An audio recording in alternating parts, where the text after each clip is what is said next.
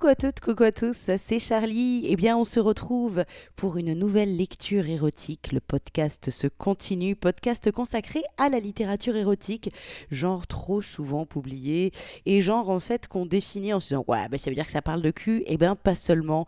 La preuve en est, en fait, aujourd'hui, je vais vous lire des extraits d'un livre qui s'appelle 10 bonbons à l'amante, qui est écrit par Juliane Dessé, qui est publié aux éditions Tabou dans la collection Les Jardins de Priap. Et en fait, euh, ce livre, en fait, c'est dix nouvelles, dix portraits d'amantes. À travers ces portraits de femmes, il y a aussi les portraits d'hommes, du coup, automatiquement. Et mais justement, ce livre, pour moi, c'est pas du tout un livre de cul. C'est-à-dire que Juliane de l'autrice, elle va parler, elle va parler de désir, de, de femmes, d'hommes, d'humains, en fait, qui se cherchent, qui cherchent leur place dans la vie, qui cherchent leur place à l'intérieur de leur corps, leur rapport au plaisir, à la jouissance. Et c'est bien plus vaste que juste un livre de cul, croyez-moi. Alors, on commence cette lecture érotique avec un premier extrait, un extrait d'une nouvelle qui s'appelle L'amante venimeuse. Chaque nouvelle, en fait, se passe dans un lieu et à une époque différente, donc L'amante venimeuse, Paris, France, 2014. En hommage au docteur Ronald Virag, qui m'honore de son amitié. Ainsi vont les vies. Un dimanche gris et triste de ce mois de décembre à la température étonnamment douce, un homme et une femme, parmi des centaines d'autres, déposèrent une brève annonce sur un site de rencontre réputé pour être plutôt canaille. Antoine Duval, la petite cinquantaine, était séduisant, le savait, en usait, parfois en abusait, en se livrant au périlleux exercice de plusieurs relations à la fois. Momentanément seul depuis une semaine, en manque de sexe et d'affection, il était assez doux de nature. Il tentait de compenser en travaillant trop tard le soir à son bureau, ne rentrant chez lui que pour grignoter vite fait un sandwich et se coucher pour sombrer dans un sommeil de plomb, pas même peuplé de rêves érotiques. Tout ceci n'était pas satisfaisant. Aussi décida-t-il de tenter les rencontres sur Internet, histoire de se changer un peu les idées. Après tout, on ne sait jamais. Qui ne tente rien à rien, et en ce mois d'hiver, les opportunités devenaient plus rares. Il avait fait le tour des collègues féminines qu'il avait séduites, et la crise aidant, le temps maussade et le moral des Français en général, les bars de son quartier de Trac se dépeuplaient des potentielles proies à chasser. Il rédigea consciencieusement, Antoine était méticuleux de nature, au crayon à papier un brouillon. Il gomma et recommença à plusieurs reprises. Il n'avait jamais été très doué pour les rédactions.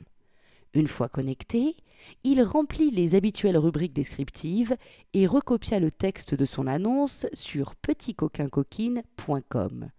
Homme cherche une femme. Pseudo Antoine Casiquinca 75. Réside à Paris, âge 49 ans et demi, taille 1m85, poids 86 kg, statut divorcé. Cheveux bruns avec fil d'argent, comme Georges Clounet. Yeux marrons, Emploi chef de projet dans une entreprise nationale et internationale. Langue parlée anglais, allemand, italien, moins bien. Études Bac plus 5, signe bélier. Hédoniste avant tout, je cherche ma Cléopâtre pour partager de grands moments de plaisir, de complicité, de tendresse. Grincheuse, féministe rigido-rigide et extrémiste de tous bords s'abstenir. Si vous avez entre 30 et 50 ans, si vous êtes plutôt jolie, épicurienne et que vous aimez les relations simples, on en parle? Je suis forcément le charmant garçon que vous recherchez. Antoine. À 41 ans, Jeanne Dupré était toujours célibataire et heureuse de l'être. Elle aimait la vie qu'elle croquait à belles dents, comme tous les hommes qu'elle collectionnait sans peine.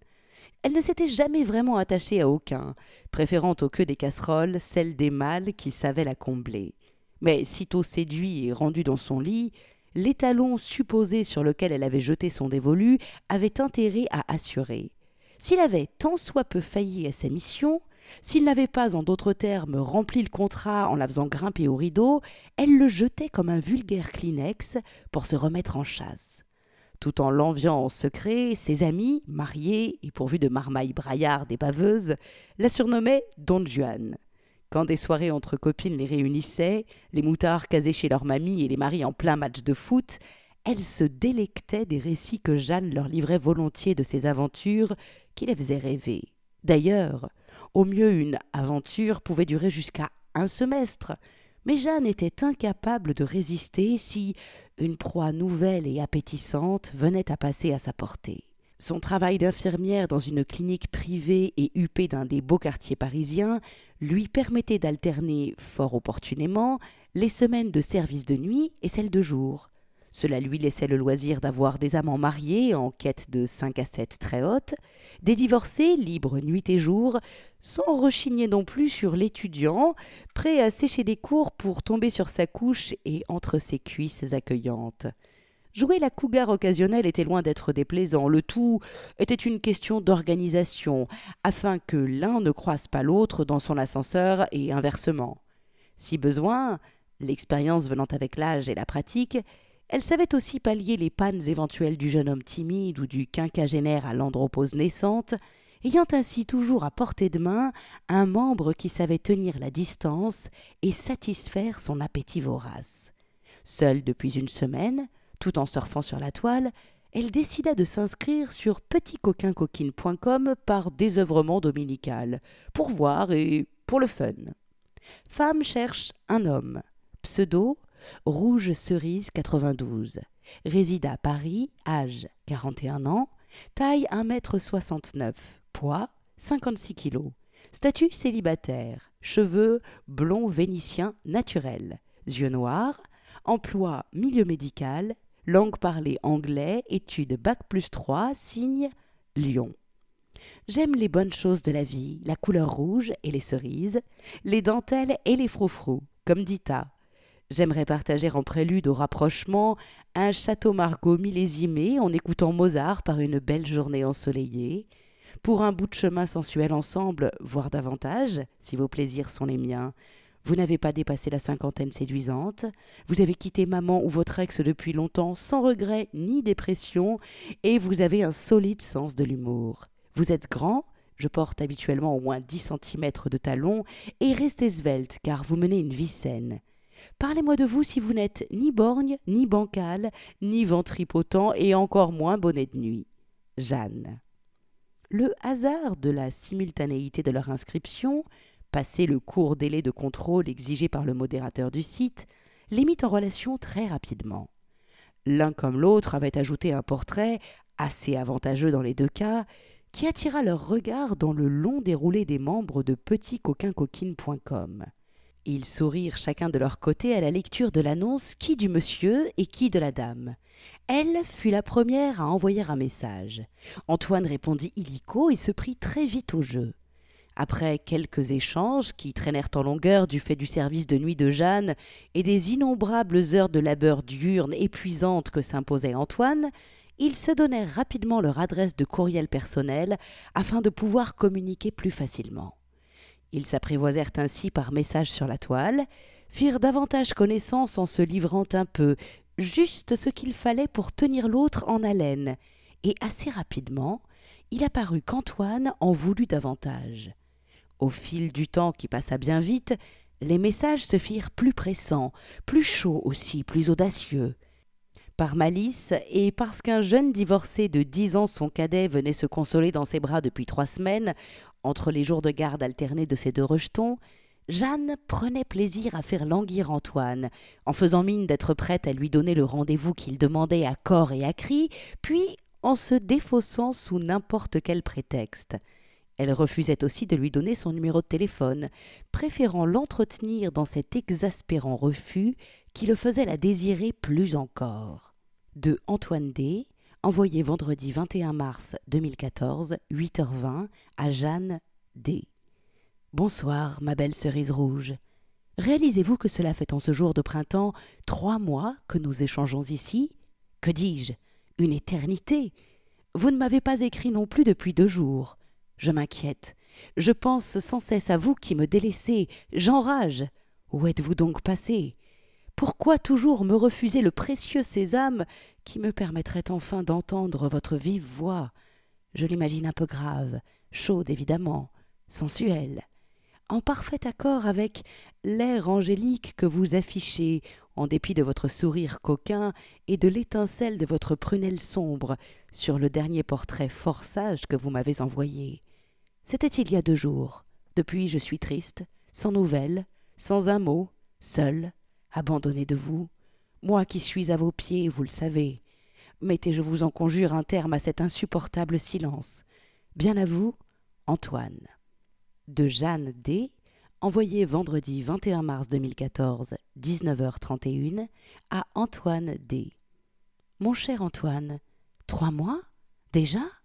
Vous êtes sûr? Le temps passe sans que je m'en aperçoive. Non, je ne vous donnerai pas mon numéro de téléphone.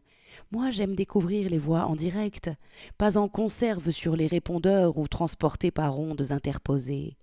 Un jour très prochain, nous nous rencontrerons, c'est promis. J'étais d'équipe de nuit cette semaine, je dois donc vous laisser si je ne veux pas être en retard à la clinique. Pour preuve de ma bonté à votre égard, je joins une photo qui, je crois, vous tiendra éveillé un moment. Pareillement à vous, Jeanne de Antoine D, envoyé vendredi 21 mars 2014, 23h46, à Jeanne D. Jeanne, ma chère, ce n'est pas raisonnable, mais tellement. Comment dire Waouh En effet, vous constaterez que je suis toujours éveillée, et pour cause. Comment avez-vous deviné que je raffole de tous ces atours si féminins dans lesquels vous posâtes? Je suis horriblement jaloux du photographe, soit dit en passant se déshabiller à la voilure arachnéenne qui laisse deviner le peu de dessous que vous portez est tout simplement divin. Votre porte-jartel et votre corps tout entier si pudiquement voilé dévoilé m'ont ému au point de provoquer, je dois vous l'avouer, une bandaison que j'ai dû calmer illico. Je ne sens plus mon poignet, mais quel plaisir devant ce cliché en plein écran sur mon PC les pointes de vos seins nus dardant sous l'étoffe transparente, la chair pâle et tendre de vos cuisses apparaissant comme en contre-jour entre vos bas, et la toison devinée de votre sexe m'ont bouleversé. Je brûle de baiser votre cou, là où les petits frisottis blonds de votre chevelure viennent l'effleurer, votre bouche rouge, cerise, votre taille, vos jambes, vos pieds cambrés dans les mules à talons vertigineux. Vous baisez tout court si vous m'autorisez ce raccourci. Cessez de m'exciter et de me faire espérer encore et encore, Jeanne. Quand nous verrons-nous Je vous désire follement. Entendrez-vous à la fin la supplique d'un homme éperdu? Tout à vous, Antoine. De Jeanne D. Envoyé dimanche 23 mars 2014, 14h05, à Antoine D. On se calme, Antoine Touchot. Ainsi vous me désirez, vous brûlez et je vous fais bander À la bonne heure. Mais cessez donc de jouer les petits marquis dix-huitième, nous sommes au vingt-et-unième siècle, non? Je dois dire que ce que vous m'avez donné à voir de vous ne m'a pas non plus laissée indifférente. J'ai mis à profit ce week-end en me reposant afin que, peut-être, nous puissions nous rencontrer un soir de la semaine à venir. Je reprends demain des horaires de jour, mes soirées seront donc libres. Que diriez-vous de jeudi? Presque à vous, Jeanne de Antoine D, envoyé dimanche 23 mars 2014, 14h15, à Jeanne D. Jeudi soir Comment pourrais-je tenir encore plus de 93 heures sans pouvoir enfin vous serrer dans mes bras, goûter votre peau, humer votre chatte? Vous vous moquez, ma chère. Voulez-vous ma mort? Dès nos premiers échanges, j'ai souhaité vous entendre, vous voir. Depuis le temps que je vous convoite si fort, je ne puis plus attendre davantage. Cependant, vous vous jouez de moi. Vous m'avez muselé, tenu en laisse comme un toutou, et maintenant, vous voulez que j'attende encore trois interminables jours et demi? Pourquoi pas ce soir? Demain soir est déjà si loin. Pourquoi cette cruauté? Sautez dans un taxi sur le champ. Venez me rejoindre chez moi si vous ne voulez pas avoir un décès par excès de désir sur la conscience. Mon cœur risque de lâcher, je puis vous l'assurer. Antoine qui vous attend, maintenant, tout de suite de Jeanne D, envoyé dimanche 23 mars 2014, 14h35, à Antoine D. Non, ne mourrez pas, mon cher Antoine, si près du but ce serait dommage. Votre désir m'honore, mais plus il est vivace et impatient, plus belle sera l'heure de notre rencontre. Brûlez encore, mais ne vous consumez surtout pas. Non, je ne vais pas sauter dans un taxi. Il vous faudra attendre sagement jeudi. Nous verrons plus tard où et à quelle heure. Jeudi, vous dis-je. Vous ne le regretterez pas.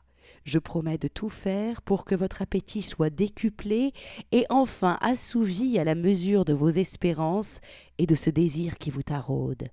Cruellement à vous, Jeanne qui en a bien conscience et en est ravie. De Antoine D envoyé dimanche 23 mars 2014, 14h39, à Jeanne D. Vous pouvez toujours, ma chère amie, me reprocher mes envolées de petit marquis. Vous prendriez-vous pour une réincarnation de la Merteuil? Pour un peu, je vous soupçonnerais volontiers de donner à lire mes messages à Eros Sécalamon que vous ne parvenez pas à éconduire pour enfin m'autoriser à me jeter à vos pieds. Vous me manipulez comme un pantin par courriel, et je suis dans l'incapacité totale d'agir face à un tel traitement, puisque vous ne me tenez que par le bout du clavier. Un pas en avant, attrape le sucre, deux pas en arrière, plus tard, un jour peut-être. Vous voyez, déçu, je redeviens prosaïque. J'ai cru comprendre que j'allais encore devoir attendre votre bon vouloir, chère cerise, alors où et à quelle heure jeudi? Vous voyez Je me suis résigné à jeudi. De grâce, Répondez-moi vite, qu'au moins je puisse décompter les minutes. Vous ai-je dit que vous me rendez fou? Tout à vous, très vite à vous, Antoine. De Jeanne D, envoyé dimanche 23 mars 2014, 22h39, à Antoine D. Ne devenez pas ennuyeux, Antoine, car je pourrais sursoir ou bien encore envisager de vous punir pour m'avoir traité de merteuil. Magnanime quand même, je vais décider que c'était un compliment, Prenez garde cependant, restez courtois, sinon je sors la cravache et les menottes. Je vous dirai où en temps utile. Faites de jolis rêves. À bientôt, cher Antoine sur le grill. Jeanne. De Antoine D, envoyé dimanche 23 mars 2014, 22h52, à Jeanne D. Je le savais. Cette femme veut ma mort. Je n'en puis plus. Il m'aura fallu attendre tout le jour pour enfin vous lire non seulement vous vous faites de plus en plus désirer, mais encore vous me donnez à entrevoir des sévices que. comment dire je ne serais que trop heureux de recevoir de vos mains. Devenez ma maîtresse, et pourquoi pas ma maîtresse. Quelle jolie idée cette punition. Voulez-vous que je vienne masquer un baillon dans la bouche? Nu à quatre pattes dans votre escalier, avec un collier de chien au cou et la laisse qui traîne au sol que je devienne votre esclave domestique, avec pour tout vêtement un nœud papillon et un string de chasteté en cuir clouté, votre soubrette obéissante en tablier blanc, votre repasseuse préférée. Essayez-moi au plus tôt, vous verrez, vous ne le regretterez pas et ne pourrez plus vous passer de moi. Alors, vite, vite, répondez, ma chère Jeanne, à moins que vous ne souhaitiez que je vous appelle Madame, M majuscule dorénavant. Je suis certes à vos pieds, mais aussi sur des charbons ardents. Soyez à moi, Antoine, épuisé, en plein délire érotico-SM. De Antoine D, envoyé mardi 25 mars 2014, 6h35, à Jeanne D. Madame, ou bien ma très chère Jeanne, ou bien Cerise, ma chère, sans nouvelles de vous depuis la nuit de dimanche, je me permets de vous rappeler que vous aviez proposé que nous nous rencontrions jeudi soir, soit après-demain. En espérant que vous n'avez pas changé d'avis, sachez que je serais plus qu'enchanté de vous inviter à dîner, et davantage si affinité, si tel est toujours votre souhait. Antoine, qui la joue prudente, ne pas vous fâcher tout en vous assurant de son plus vif désir, sans cesser de penser à vous. À vous? De Antoine D, envoyé mercredi 26 mars 2014, 7h01, à Jeanne D. Jeanne, je suis très dubitatif et très inquiet. Vous ne voulez plus me voir? Vous ne répondez pas, et je crains de vous avoir agacé avec mes fantasmes avoués. C'est vous qui aviez proposé jeudi soir, soit demain. Sachez que je ne travaillerai pas, ni vendredi si jamais vous aviez changé d'avis. Je suis anxieux aussi. Allez-vous bien?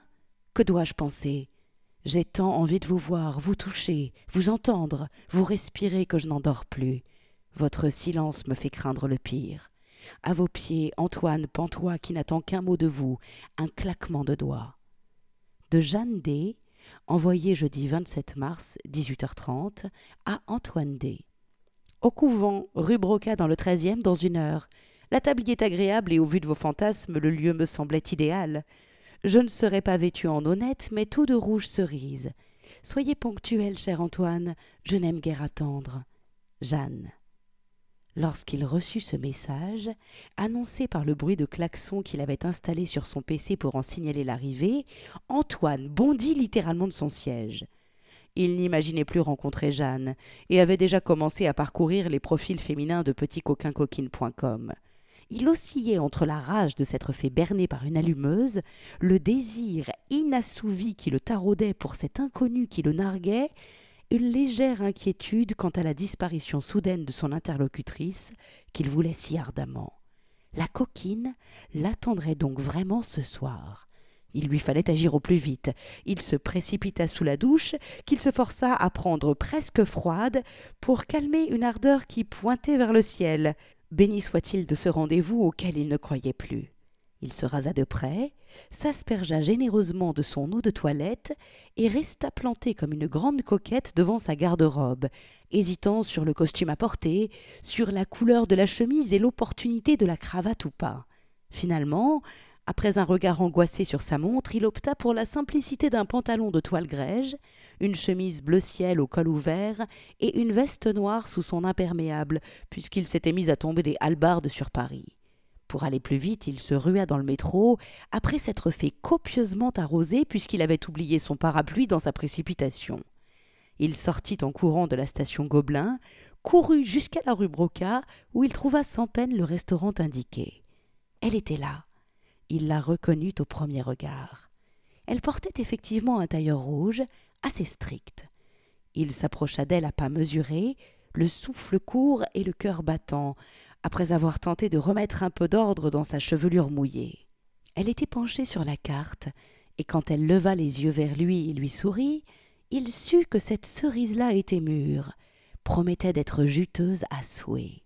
L'aiguillon du désir le saisit au rein, et il dut s'asseoir rapidement afin de conserver une décence qu'il n'aurait pas pu montrer debout, sauf à garder son imper fermé. Ils se mirent à deviser, commandèrent leur dîner. Antoine, généreux, demanda une bouteille de champagne pour fêter leur rencontre qu'il avait tant espérée. Il dévorait déjà Jeanne des yeux. Elle pensa que cet amant à venir pourrait bien lui procurer de grandes satisfactions. Elle s'était arrangée pour arriver la première et avait donné des consignes au serveur en inventant un compte. Elle attendait son mari, le service devrait être assez rapide car il devait se rendre ensuite à une soirée. Ainsi, elle était sûre que si Antoine de Visu ne lui convenait pas, les choses ne traîneraient pas trop en longueur et elle pourrait s'esquiver rapidement. En revanche, si elle se prenait d'envie pour lui, ce qu'elle supposait, il pourrait bien vite se rendre chez elle. Elle n'avait évidemment pas dit à Antoine qu'elle habitait dans la même rue, à dix numéros de distance. Le service fut donc fait selon les souhaits de Jeanne, qui avait glissé par avance un généreux pourboire au garçon. Le champagne les grisa légèrement tous deux, et à peine sa dernière bouchée de fondant au chocolat avalée, Jeanne murmura à Antoine, en se penchant vers lui, sa main sur la sienne, qu'il était temps de partir. Il n'était que vingt et une 21h45. Sans poser davantage de questions, il héla le serveur zélé pour régler l'addition et emboîta le pas à Jeanne qui déjà l'attendait devant la porte. La pluie avait cessé, elle lui prit le bras et le guida sans un mot. Il n'osa croire qu'elle l'emmenait chez elle, imaginant un hôtel qu'elle devait connaître. Il fut stupéfait de la voir composer un code à l'entrée d'un immeuble, puis, dans le hall, appeler l'ascenseur, un trousseau de clés à la main. Alors, n'y tenant plus, elle avait appuyé sur le cinquième. Il se colla à elle pour l'enlacer, plonger son nez dans son cou, prendre enfin ses lèvres en un long baiser. Jeanne sentit contre son ventre le désir d'Antoine, s'en félicita car elle se sentait d'humeur à faire l'amour toute la nuit. Les gouttelettes qui perlèrent à l'oreille de son sexe en attestaient et enchantèrent Antoine lorsqu'il y porta des doigts déjà curieux. L'appareil s'arrêta, les portes s'ouvrirent, il leur fallut un léger temps pour réaliser qu'ils étaient arrivés. Jeanne ouvrit sa porte, la referma sur Antoine qui la plaqua alors contre le mur de l'entrée pour l'embrasser encore, tout en lui faisant lever une jambe qu'il fit reposer sur sa hanche. Sa main reprit le chemin de la cuisse levée, passa sur la soyeuse finesse du bas, glissa sur la jartelle, frémit au contact de la chair du haut de la jambe, pour enfin prendre à pleine main la courte toison blonde et bouclée. Le string avait miraculeusement été écarté, la voie était libre, ses doigts reprirent la visite des lieux, ravis de les trouver si humides. Pendant ce temps, Jeanne avait habilement fait glisser la fermeture éclair de la braguette de son pantalon, saisit le membre qu'elle estima de belle taille et roide, pour le guider bien vite vers l'entrée de sa caverne au plaisir. Antoine la pénétra d'un seul coup de rein, et pendant un long temps laboura ce champ qu'il avait tant convoité, jusqu'à ce que la jouissance les saisisse tous deux.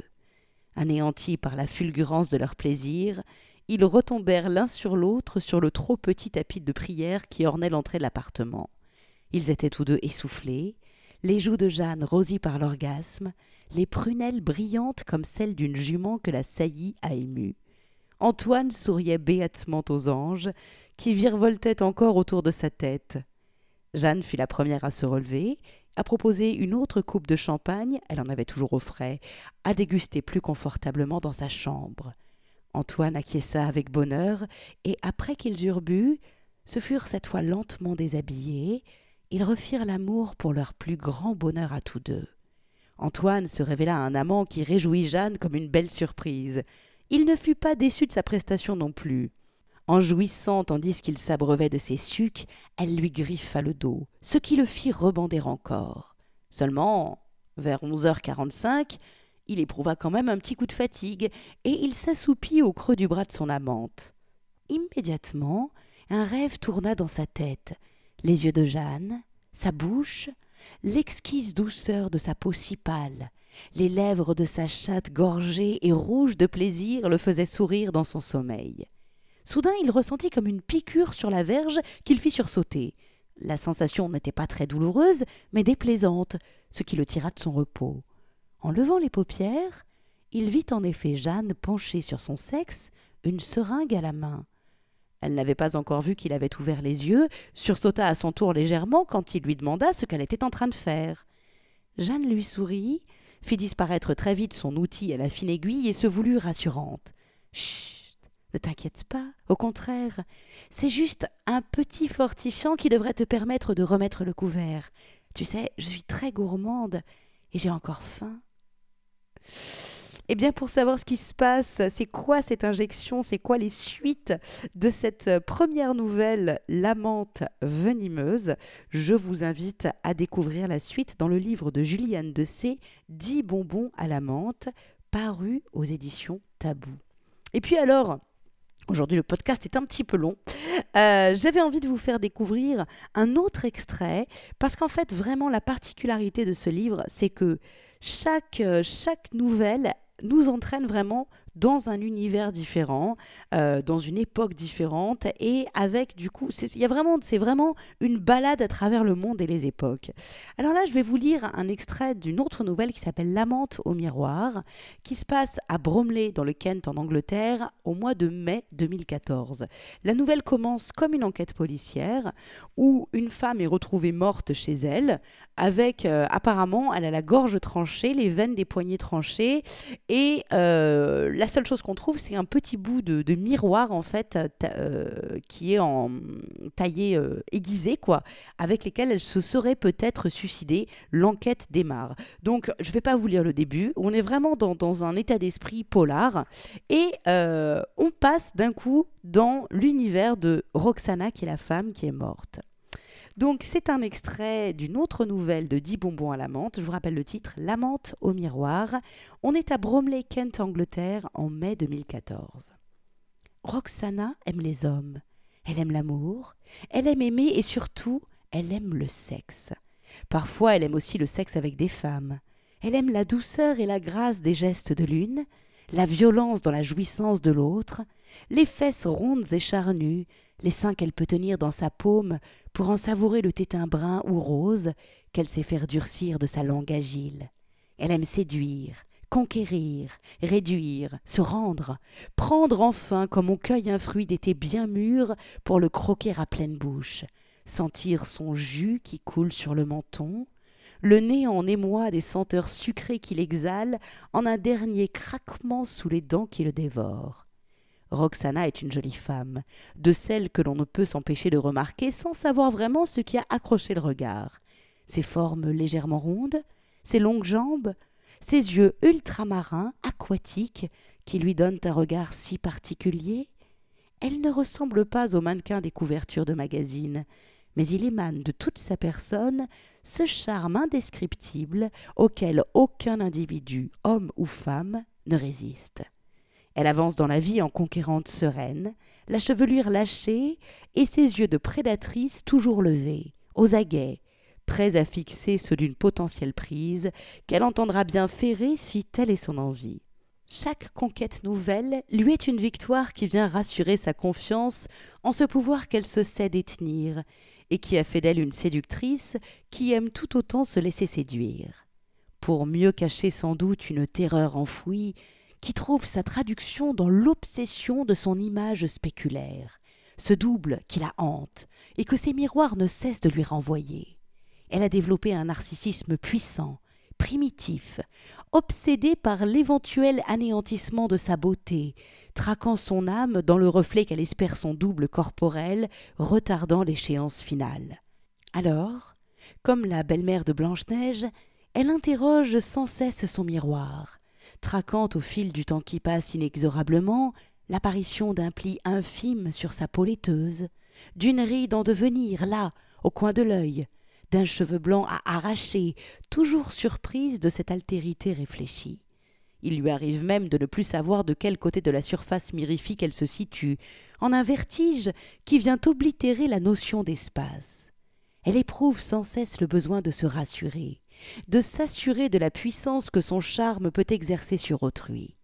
Sa situation confortable de cadre dans une célèbre entreprise de logiciels informatiques lui permettait de dépenser sans compter pour tout ce qui lui donnait à croire que le temps sur elle n'avait aucune prise. Elle écumait les salons d'esthétique réputés de Londres, passait un temps infini à soigner son corps et son visage, pour s'adonner ensuite plus sereinement aux activités érotiques qui faisaient le sel de sa vie. Elle s'était aussi, au fil du temps, créé un cocon douillet dans la maison de Bromley qu'elle avait acheté pour ses quarante ans, fière déjà de sa réussite professionnelle. Elle fréquentait assidûment les marchés d'antiquités et les magasins dont elle avait relevé les coordonnées dans les magazines de décoration, toujours en recherche d'un objet rare, précieux. C'est ainsi qu'elle était devenue une fidèle cliente de John Lived, depuis que l'antiquaire s'était installé quelques années plus tôt dans sa rue. Grâce à lui, elle avait acquis la jolie coiffeuse qui ornait sa chambre, dont le miroir était le confident du soir ou bien encore ce face à main en bronze travaillé, pur style art déco, dont la petite glace biseautée était nichée dans la chevelure foisonnante d'un visage de femme, mêlé de motifs floraux. Celui-ci était toujours à sa portée, sur le bout du canapé du salon. Des vases de cristal très sobres, dans lesquels elle pouvait se mirer en passant devant, tout comme dans les panses ventrues des théières et autres gobelets de métal argenté qu'elle se mit à collectionner. John Lived avait vite compris son addiction à tout ce qui pouvait lui renvoyer son image. Aussi ne manquait-il pas de flatter cette inclination éniantomorphe et immodérée. Il lui était plaisant de satisfaire cette cliente en un jeu instauré de marchandage épique autour d'une tasse de thé dégustée dans le magasin. Jusqu'à ce jour de mars où John appela Roxana pour lui proposer un miroir de dessus de cheminée avant de le mettre en vitrine, puisqu'il la savait en recherche de trumeaux. Il l'invita à venir au plus tôt constater par elle-même que l'objet était exceptionnel, qu'en un mot, il avait été fait pour elle. La curiosité et le désir déjà en éveil, Roxana répondit à l'invitation du démon tentateur, qui lui fit descendre les quatre marches qui menaient à l'arrière-boutique pour lui faire apprécier le fameux miroir. Il l'avait disposé de façon à ce que celle qui allait s'y regarder puisse y voir en pied. Il vanta la qualité du travail du bois et de la patine, du teint parfait, guettant du coin de l'œil la lueur d'envie suscitée dans la prunelle de son acheteuse potentielle. En effet, la jeune femme le voyait déjà dans son salon. C'était exactement ce dont elle rêvait pour orner sa cheminée, agrandir ainsi la pièce et surtout pouvoir encore avoir un reflet à contempler. Combien? demanda-t-elle haletante. Mille six cents. TTC, bien sûr, répondit à voix basse l'antiquaire. Trop cher, hélas. À moins que nous n'en discutions, John, avec une tasse de thé peut-être? suggéra Roxana, lui décochant son sourire le plus enjôleur. John savait qu'elle allait acheter, mais il fallait auparavant jouer le jeu de la négociation. Il se savait prêt à baisser de quelques centaines de livres le prix indiqué, tout en conservant un gain avantageux pour lui. Soit, je vais nous préparer le thé. Malheureusement, je n'ai plus un seul biscuit. Je cours jusqu'à l'épicerie, je vous confie la boutique quelques minutes. Profitez-en pour rester en tête à tête avec mon miroir, qui sera le vôtre très vite, j'en suis sûre. Avant même qu'elle ait pu répondre, le petit homme avait saisi sa canne et s'éloignait déjà après avoir fait tinter les clochettes de la porte du magasin en sortant. Elle retourna donc dans l'arrière-boutique pour examiner de plus près l'objet de sa convoitise.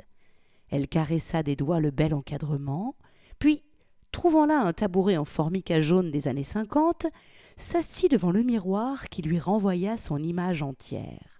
Elle s'amusa à prendre des poses, fit quelques mous, sourit à la surface polie. Soudain, il lui sembla que l'image réfléchie se mettait à trembloter, comme frise la surface d'une eau dans laquelle on achetait un caillou. Elle regarda autour d'elle. La lumière était chiche dans cette pièce où s'entassait tout le bric-à-brac que John n'avait pas encore trié pour la mise en vente. Seul un soupirail au barreau de fer dispensait un faible éclairage. Roxane remarqua au passage qu'elle ignorait que cette arrière-boutique, dont la petite fenêtre affleurait le niveau du sol de la rue, s'apparentait à une cave. C'était la toute première fois qu'elle avait été invitée à y pénétrer. Elle chercha un interrupteur qu'elle ne trouva pas, aussi se rassit-elle dans cette demi-pénombre, scrutant intensément le miroir. Une fois encore, son image lui sembla brouillée, jusqu'à disparaître pour lui offrir alors celle d'une incroyable scène animée.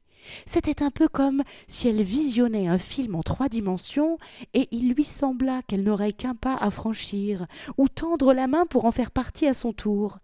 Fascinée, elle ne put que regarder, écouter aussi car les notes cristallines d'une cithare entonnant un raga se firent alors entendre, donnant vie à ce qu'elle avait devant les yeux. Le décor du lieu était surchargé de statues, d'objets d'une Inde de pacotille dans les tons ocre. Il dissimulait des éclairages ainsi tamisés, colorés pour la plupart en rouge, tout comme étaient écarlates les bougies habilement disposées pour déposer des lueurs tremblotantes sur des corps dénudés. Un bar au loin était surmonté d'une effigie monumentale de Ganesh dont la trompe pointait vers un jacuzzi qui lui faisait face, aussi grand qu'une piscine, et dont l'entrée était indiquée par le doigt pointé d'une parvati à l'allure lascive. Il semblait niché dans une sorte de grotte dont les murs de bois sculptés évoquaient d'antiques moucharabiers du Rajasthan. Plusieurs couples totalement nus y barbotaient dans les mouvances lumineuses de toutes les teintes de l'arc-en-ciel, en échangeant propos, baisers, rires et caresses, les corps allégés par les remous aux vapeurs légèrement mentholées. Ce premier décor se situait en arrière-plan, et Roxana ne voyait pas précisément ce qui s'y déroulait. En revanche, elle distingua parfaitement un couloir aux lueurs incarnates mêlées de jaune qui menait à de petites pièces qu'il desservait de part et d'autre des murs imitant la terre et le bois sculpté. Le tout évoquait clairement un lupanar à l'antique. C'était comme si son regard était devenu une caméra suggestive, guidée par un réalisateur auquel elle devait obéir en tout point jusqu'à l'entrée d'une plus grande pièce, dont les cloisons étaient ornées d'illustrations érotiques peintes sur tissu qui illustraient des positions du Kamasutra. Les yeux de la jeune femme se mirent à briller de convoitise. Son entrecuisse la tirailla tout en s'humidifiant.